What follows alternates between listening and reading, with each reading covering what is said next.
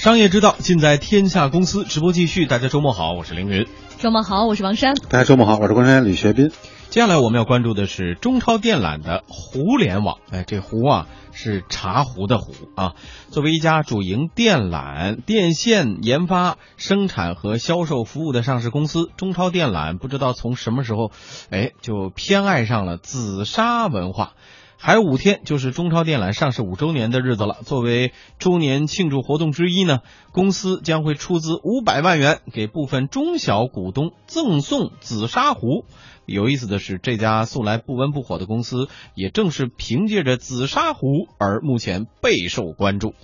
据了解呢，截至九月十日下午收市在中国证券登记结算有限公司深圳分公司登记在册的持股大于一万股的该公司股东可以参与这次对散户的回馈。中超电缆董事会办公室工作人员今天表示，这次活动并不算是给股东的一次分红。嗯，这个算是那个也是算。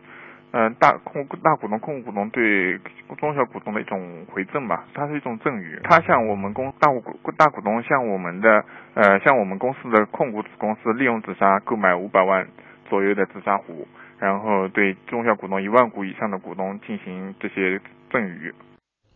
中超电缆表示呢，股东根据持股数量区间将获得不同级别的紫砂壶以及相应增值服务。其中，持股大于二百万股的将获得中国工艺美术大师紫砂壶一把；持股一百万至二百万股的将获得江苏省工艺美术大师紫砂壶一把；持股五十万到一百万股的将获得高级工艺师紫砂壶一把，或者是价值一万元的中超利永出品紫砂壶；持股一万。到五十万股的将根据不同的持股区间获得价值五百到五千元不等的中超利永出品的紫砂壶。宜兴市中超利永紫砂陶有限公司副总经理杨其明说：“这些将要赠送投资者的紫砂壶都是他们买的，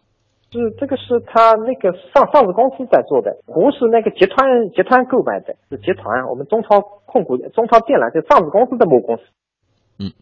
中超电缆旗下控股子公司中超利永这家公司成立于二零一三年，然而这家公司崭露头角呢，就是在今年的五月份，当时中超电缆拟以一亿元收购二十八把紫砂壶，引发了热议。公司电缆加紫砂壶的混搭，也引发了深交所的关注。中超电缆发布公告称，花一点零四亿元采购的二十八件紫砂壶都是由壶艺泰斗一代宗师顾景舟创作的。与近年顾景舟同类紫砂壶拍卖市场价格相比，这批壶平均单价具有明显优势，不仅具有较大的升值空间，同时有利于进一步的巩固中超利用在紫砂行业的地位。嗯，说到这儿，估计很多朋友都很关心，这二十八把紫砂壶怎么样？样呢？已经过去三个月了。中超利用紫砂陶有限公司副总经理杨其明说，已经有一些壶卖出去了，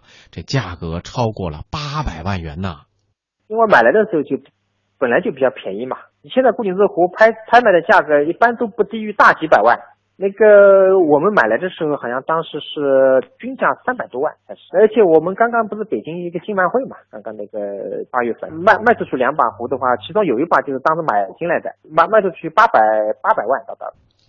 按照这样的销售速度，二十八把紫砂壶可以卖上几年。对此呢，中超利永公司也表示说，由于数量多、价格高、流动性差，因此啊有难以出售的风险。嗯，作为中超电缆备受器重的子公司，中超利永却一直处于一个亏损状态当中。根据二零一四年年报呢，中超利永这一年度净亏损是一百九十三点三万元，今年上半年亏损呃更是已经扩大到了八百二十四万元。不知道是不是跟直接买壶有关系，所以有朋友质疑说这次的活动说看起来是赠送给啊 散户朋友，说起来这些散户也都是大散户了哈，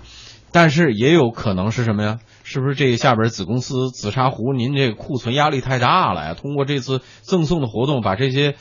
库存的紫砂壶给处理出去啊？呃，我不知道咱们今天的观察员。呃，学斌，因为他一共就出资五百万嘛，啊就是买到这些壶再送给中超股东嘛。嗯对于库存来讲，这个杯水车薪。那肯定不是那二十八把之力 啊，这不不用担担心担心这个。另外就是说，他我印象中他曾经发过公告，就是说他将来是要以五十亿的巨资来嗯做整个紫砂这个叫什么互联网整个产业互联链的概念那这五百万也也不是什么大数哈，所以我觉得其实对于中小投资者来讲，当然了。你你看，说庆典五周年哈，表达点心意，可能中小投资者也愿意领这个情，但是他们可能更愿意看到的是说，你当时既然想做双主业，想把互联网做起来，那么你现在整个互联网产业整合到什么程度？是吧？你或者你下一步有没有更细的计划？当时你是抛了一个很很很详细的一个什么商业计划书给大家看哈，嗯那个，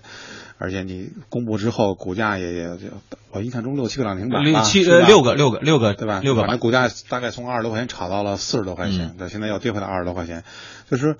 呃，反正信了你的故事的投资者，后期买入的肯定是被深套了，当然有它回套的原因哈。嗯就是说，你未来如果你真是把它当做一个产业来做啊，那未来这个产业呃领域的这个拓展上，你有什么更新的动作和计划？可能是。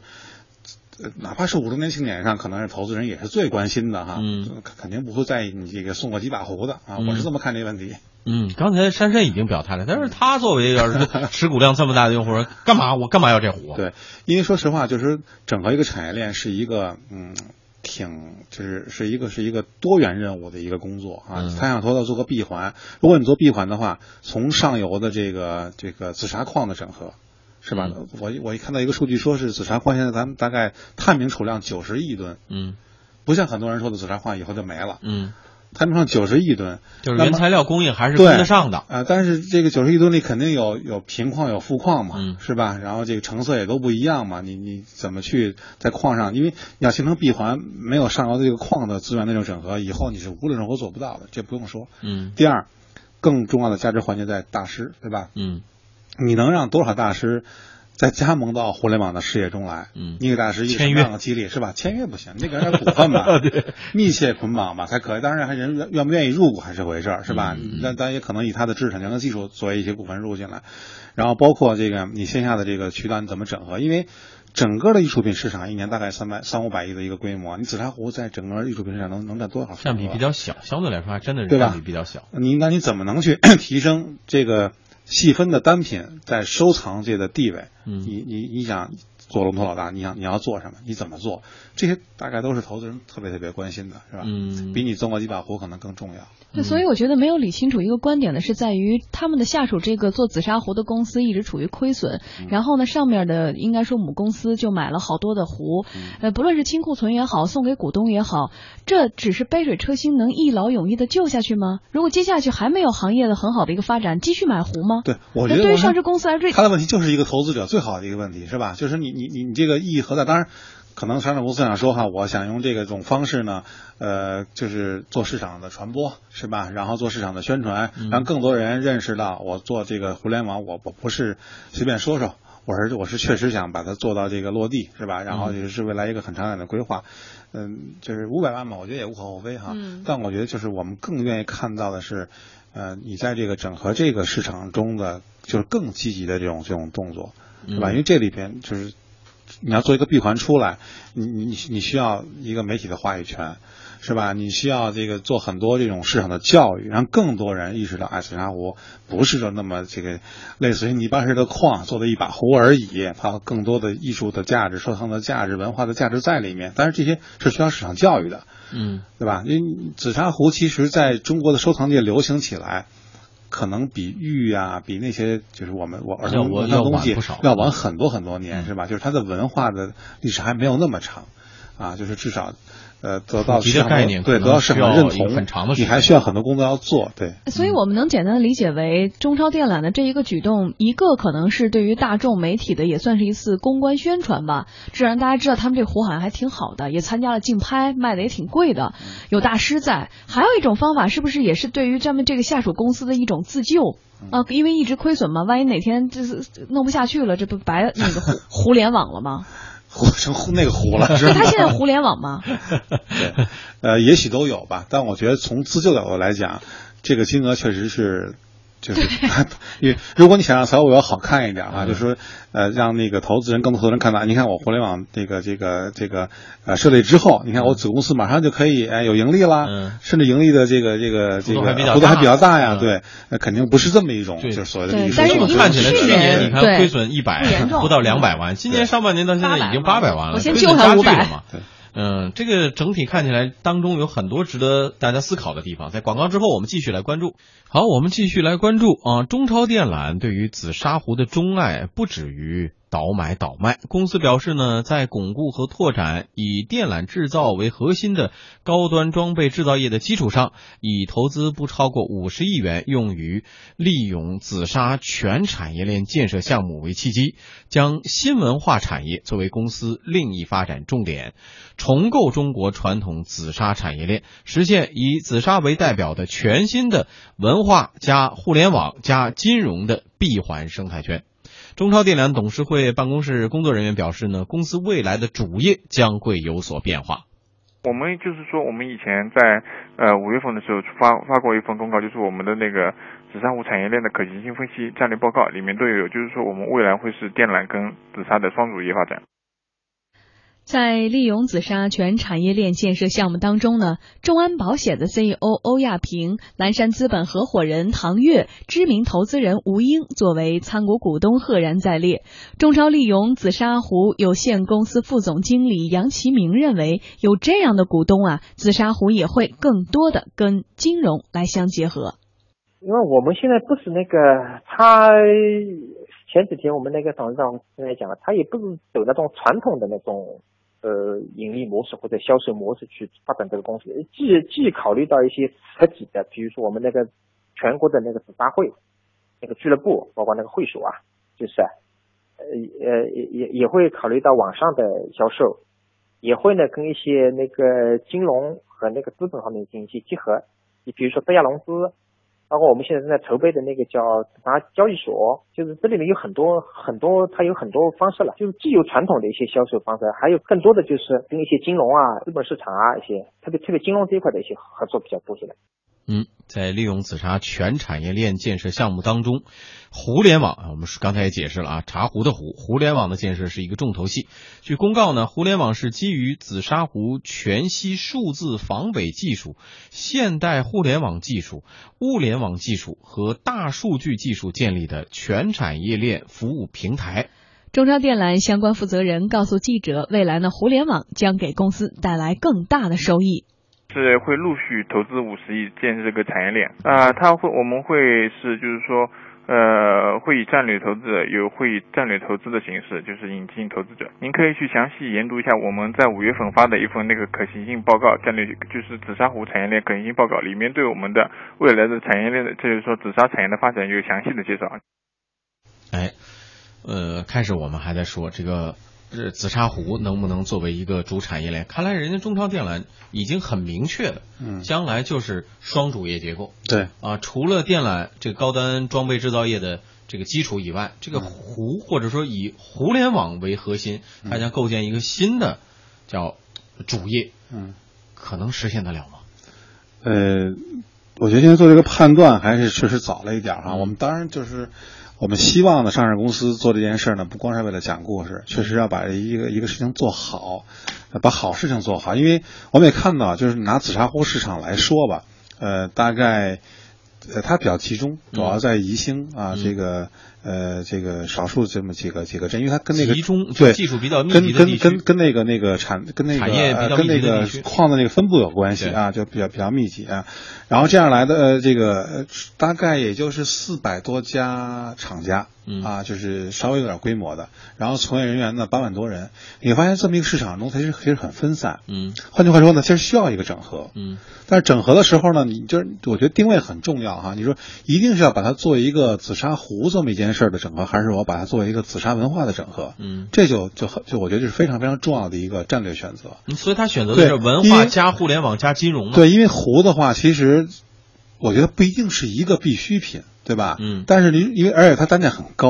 门槛就会很高。但是互联网恰恰解决的是，就是说我我对市场的这个普及跟渗透，就让更多的人对紫砂文化感兴趣了解。对，量很重要，而而且门槛也很重要。比如说，如果我是做紫砂文化的这个互联网事业的话，那我可能有很多小的摆件儿、把件儿，嗯对吧？我甚至可以把紫砂这种矿当成一种颜料，比如一些这个呃一些这个这个我废弃不用的一些一些一些矿，成成色不太高的矿，哎，我作为一种颜料，我做紫砂画，嗯就是它有各种各样的这种产品链的这种拓展的方式。但如果你仅限于做紫砂壶的话，你会发现门槛会非常高。嗯而你说你说做做这个紫砂壶的金融，我在我理解金融在我理解，在我理解可能看来两个方式，一个是说，哎，我可以可以去跟金融机构合作，把我的这个呃紫砂壶产品是吧，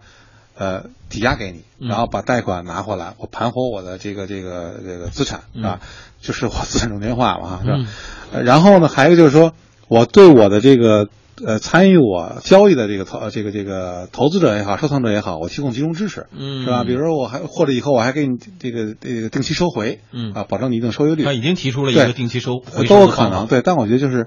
呃，你你你做湖产品相对而言门槛还是稍微高了一点，嗯。你你可以有没问题，当成一个很主要的一个一个一个领域，因为。紫砂这个文化本身它是用壶承载的，但是一定要让自己产产品链更丰富，嗯。让它让它的这个普及率更高，你这样市场才能做大。嗯换句话说，以后可能一个投资者、一个收藏者，他就从一个小的紫砂把件开始玩起，感兴趣，然后最后成为紫砂壶的一个投资者和收藏者。嗯这个产业链，包括这个人群的培养和教育，它就形成了。好，您回去可以考虑把家里珍藏我是不是免费给他提供的资讯太多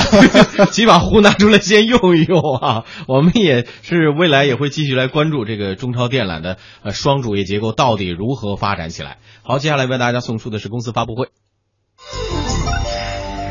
公司发布会。天下公司与公司同步，这周大家关注最多的是什么？马上请出移动 App 知乎日报的编辑 Alex。听内行人说大白话，每周一点商业常识。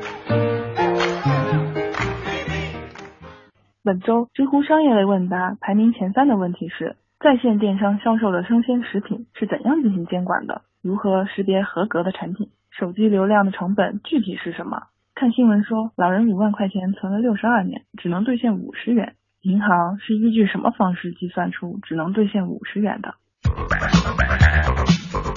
本周知乎商业经济类问答排名第一的问题是：在线电商销售的生鲜食品是怎样进行监管的？如何识别合格的产品？收获了四十万的点击量，一百零七条评论，两千八百二十一条分享，以及两千零三十三条收藏。来自水产行业的知乎网友狐狸贝贝说：“总体而言，目前的电商对于食品安全和产品合格性的问题，采取的是一种规避性的对策，把产品的安全合格性交给上游企业监管部门，而不是建立自己有效的监测部门，确定产品是否符合企业的要求。这一些规避对策主要表现在以下几个方面：第一，供应商的筛选机制。对于厂家必须通过政府相关部门的认证，才可以生产经营的产品。第二，商品的检测报告，供应商提供的每一个单品必须都有相应的检测报告。第三，特定商品所需要的强制性证件，比如猪肉的供应商需要提供防疫合格证明等等。第四，追溯制度这部分有一些是政府强制规定的，比如上海的猪肉追溯制度；有一些则是企业为了差异化制定的企业制度。第五，商品台账。台账的建立可以在发生食品安全问题的时候，第一时间找到产品货源，追溯到相关的责任人。第六，企业的品管部门，这也是电商对于供应商产品质量最重要的把关部门。但是，对于那些凭感官无法直接判定的指标，比如重金属残留、药物残留等等，并没有直接的检测能力，而是采取抽样的方式。总的来说，目前电商对于生鲜食品的安全性对策还没有积极的正面的应对的方法，更多的是依靠国家法律法规的监管。不过，基于目前的制度，生鲜食品的安全性还是可以信任的。本周知乎商业经济类问答排名第二的问题是：手机流量的成本具体是什么？知乎网友网络工程师 Valeris 认为，流量其实是一种为了控制成本而进行的销售策略，其本质依然是服务。一来，流量只是运营商提供服务的一种，其成本是无法单独分离出来衡量的。二来，运营商所有的服务都基于他们的网络实现。至于为什么以流量的形式进行管理和销售业务，主要是因为承载服务的网络总容量是一定的，以流量来结算，可以最好的控制全网的业务负荷。毕竟移动网络的建设、维护、优化等等成本都远远高于有线网络。运营商提供服务的成本主要在于设备、人力和运营成本。移动网络相关设备非常多，从无线的天线、控制器、路由交换这些设备的成本都是非常高的，而人力成本则包括网络建设、维护和优化等等，以及运营商本身的管理人员。运营成本包括营销成本、客户管理成本等等。同时，为了跟其他运营商进行竞争，也需要另外。不小的开支，所以我个人并不认同通信行业是暴力垄断行业的这一种说法。这一点查一下近年来运营商的财报就可以知道了。本周知乎商业经济类问答排名第三的问题是：看新闻说，老人五万块存了六十二年，最后只能兑现五十元，银行是依据什么方式计算出来只能兑现五十元的？知乎网友投行从业的独语锦衣也是说，六十二年前是一九五三年，由于解放前连续多年的通货膨胀遗留没有完全消除，第一套人民币面额较大，而且单位价值较低，在流通计算时以万元为单位，由于不利于商品流通和经济发展，给人民的生活带来了非常大的不方便，所以在一九五五年发行第二套人民币的时候，用一元兑换了人民币的一万元。首先，任何的投资方式都是有风险的。把钱存在银行，最大的风险来自于政策风险以及通货膨胀。银行的存款利率长期来看是不可能赶上通货膨胀率的。定期存的时间越长，贬值越厉害。其次，任何投资的风险都应该是投资者本人来承担，这属于机会风险。就好比一个人在零三年到银行存了三百万，五年定期。并不能在零八年的时候要求银行以存款初期的购买力兑现几套房子一样。再者，我们已经明确了老太太在银行办理的时候办的是定期存款业务，那么银行自然应该按照定期存款业务的规定向老太太进行兑付。如果以舆论的压力让银行对老太太进行额外的赔偿，那么带来的后果是对银行规则的彻底破坏。